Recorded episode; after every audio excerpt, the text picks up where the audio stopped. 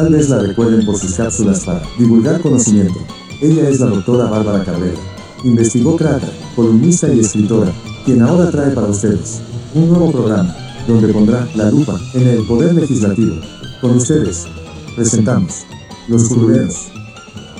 Arránquese, doctora. La escuchamos con atención. ¿Solo hacen leyes nuestros legisladores? El legislador es, bajo todos los conceptos, un hombre extraordinario en el Estado. Si debe serlo por su genio, no lo es menos por su cargo, que ni es de magistratura ni de soberanía, porque como constituyendo la República no entra en su constitución. Juan Jacobo Rousseau. El que ahora les comparto es una reflexión que escribí en enero de 2011 y que vale la pena llevar hasta los curuleros. Como interesada y especialista en temas legislativos, constantemente se me cuestiona en foros públicos y conferencias impartidas ¿qué hacen los legisladores? ¿Para qué nos sirven? ¿A poco si trabajan? Y así podría seguir enumerando diversos cuestionamientos que me han planteado. Lo anterior arroja un dato interesante. De manera general, existe un desconocimiento acerca de la labor legislativa y esa ignorancia lleva a una crítica exacerbada de quienes nos representan en ambas cámaras, la de diputados y la de senadores, o bien se traslada a los congresos estatales. Si a esta situación le sumamos el desprestigio de este poder, al cual contribuyen de manera impresionante los medios de comunicación, así como el desempeño de unos cuantos legisladores, entonces la situación no es nada alentadora. En razón a ello, decidí dedicar en esta ocasión este programa a las funciones que tienen estos representantes populares, las que se dividen en 10 grandes ejes que se desprenden del análisis del ordenamiento constitucional y legal.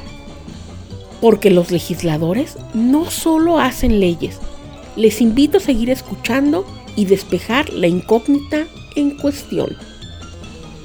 Como anticipé, las funciones del Poder Legislativo se circunscriben en 10 grandes ejes, los cuales es importante referir, puesto que sirven para corroborar la trascendencia que tiene el Parlamento en la actualidad, así como el papel que desempeña en la vida política, institucional, económica, medioambiental, social y cultural del país. La primera de ellas, y la más relevante, es la que se refiere a la función representativa, pues los órganos legislativos, antes que cualquier otra cosa, tienen la tarea de representar a la nación o bien a la entidad federativa de que se trate. Dicha representación se materializa atendiendo a criterios territoriales y poblacionales por una parte y al equilibrio de las distintas fuerzas políticas que se expresan en los partidos por la otra.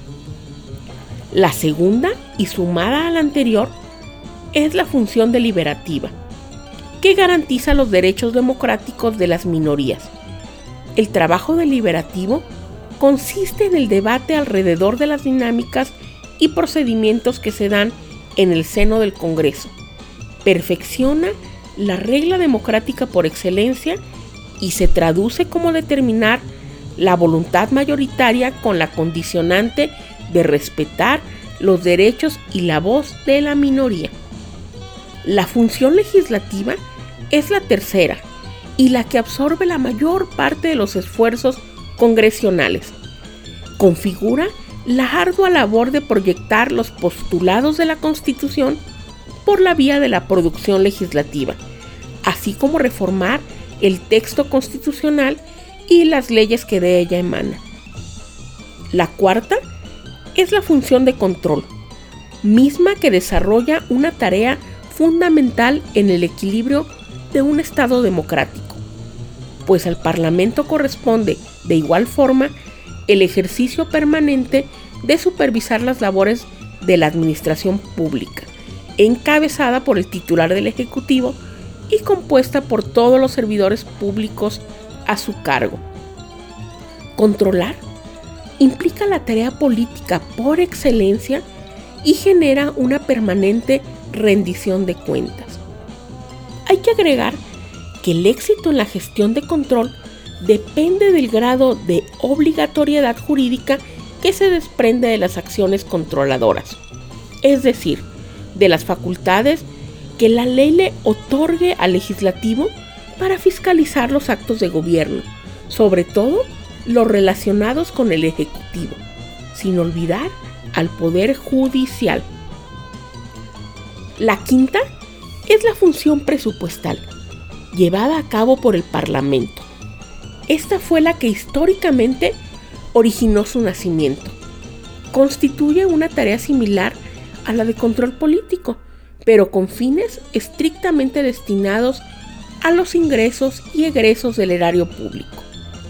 Desde esta función, el Congreso se encarga de analizar y aprobar los proyectos presupuestales y, de recaudación, así como de evaluar la rendición de cuentas acerca del gasto público.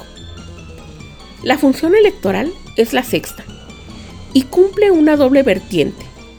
Si recordamos la era del partido hegemónico, la Cámara de Diputados era la encargada de calificar la elección del presidente de la República y la propia elección de los legisladores, tarea susceptible a cuestionamientos acerca de la veracidad de los comicios.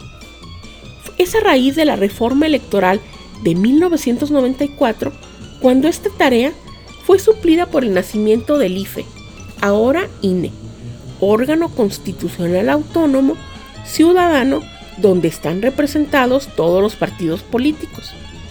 Corresponde a este órgano organizar y calificar las elecciones.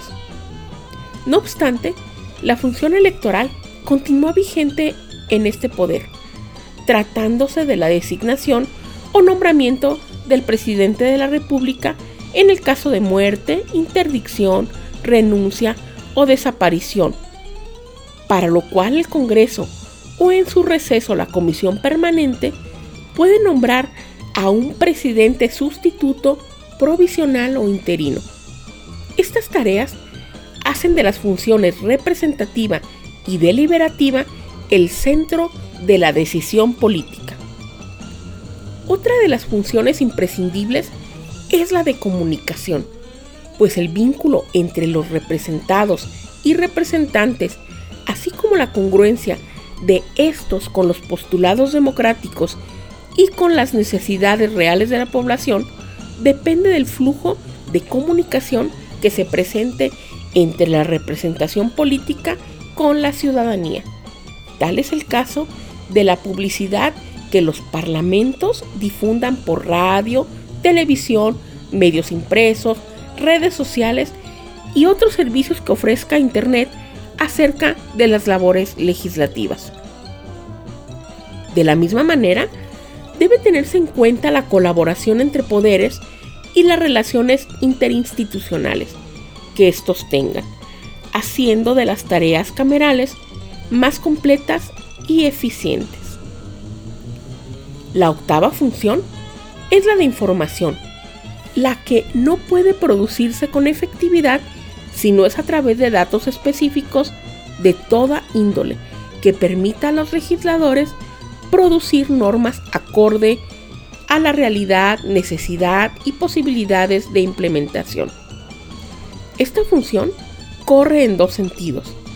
Por una parte, la que obtienen los legisladores para el desarrollo de sus actividades y otra es la información obtenida como resultado de sus gestiones, para ser observados por la opinión pública respecto a su cumplimiento y desempeño. La transparencia y el principio jurídico de publicidad de actos y normas dependen de la función informativa del Poder Legislativo. Por su parte, la función jurisdiccional cumple otro de los puntos de equilibrio torales para la vida estatal, ya que la responsabilidad política y penal de los juzgadores, así como de las altas esferas del gobierno, son susceptibles de juicio por los órganos camerales. De esta forma, los representantes populares vigilan el apego a la normatividad de dichos sujetos. Finalmente, se encuentra la función administrativa, útil para desarrollar las gestiones internas y así optimizar la organización, diligencia y desempeño de las cámaras. A cada cual corresponde responsabilizarse de la composición, estructura, ejercicio del presupuesto y en general de las acciones necesarias para desarrollar las actividades con motivo de su encargo. Explicadas de manera sucinta las funciones del Poder Legislativo, es adecuado referir algunos otros elementos que permitan comprender la trascendencia del Poder Legislativo como expresión del pluralismo político en nuestro país. Por ello, quiero referir que el artículo 73 constitucional, en sus 30 fracciones, enlista las facultades del Poder Legislativo y señala las materias en las cuales está facultado para legislar y actuar. Además, existe la percepción de que los legisladores no trabajan durante los recesos entre periodos ordinarios de sesiones. Es oportuno decir que durante tales recesos se suele trabajar al interior de las respectivas comisiones para la dictaminación de los asuntos turnados. Ahí se estudian, analizan, adecúan o desechan las iniciativas. Ahora bien, si el Parlamento no se desenvuelve en un ambiente democrático, su existencia puede estar en peligro, pues los poderes fácticos o el poder ejecutivo suelen estar a la espera de los errores para dirigir sus ataques. Situación que ocurre sobre todo en Latinoamérica, en donde está instaurado el régimen neoliberal. De ahí que las llamadas crisis de los parlamentos no han sido otra cosa que la imposición de un poder sobre otro, que erigiéndose en supremo hacedor de la vida política de la nación, ha derivado en la instauración de un régimen autocrático, mientras que la sociedad no tenga clara la importancia del poder legislativo y cómo utilizar a su legislador, se seguirá naufragando entre el presidente omnipotente y el legislativo criticable, a pesar de su trascendencia en la consolidación de la transición democrática y del fortalecimiento de las instituciones, que sin duda deberán ser nuevas y no las heredadas por la posrevolución y el régimen neoliberal. La sociedad debe estar atenta a las funciones del legislativo, porque la mayor responsabilidad de la ciudadanía no debería limitarse a emitir su voto el día de la elección, sino cuidar que el representante por el cual votó cumpla con su responsabilidad.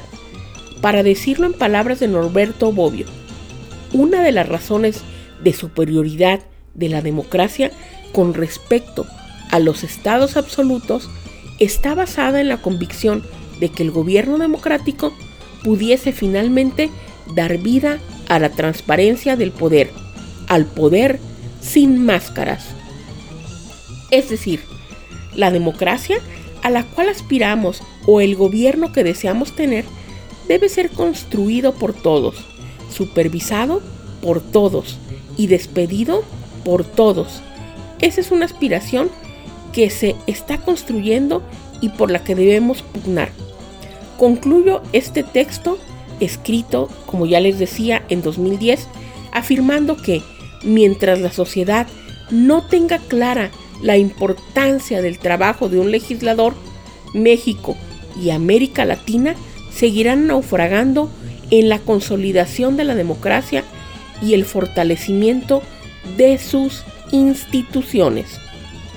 Concluyo este texto que, como ya les decía al inicio, escribí en el año 2011 afirmando que mientras la sociedad no tenga clara la importancia del trabajo de un legislador, México y América Latina seguirán naufragando en la consolidación de la democracia y el fortalecimiento de sus instituciones.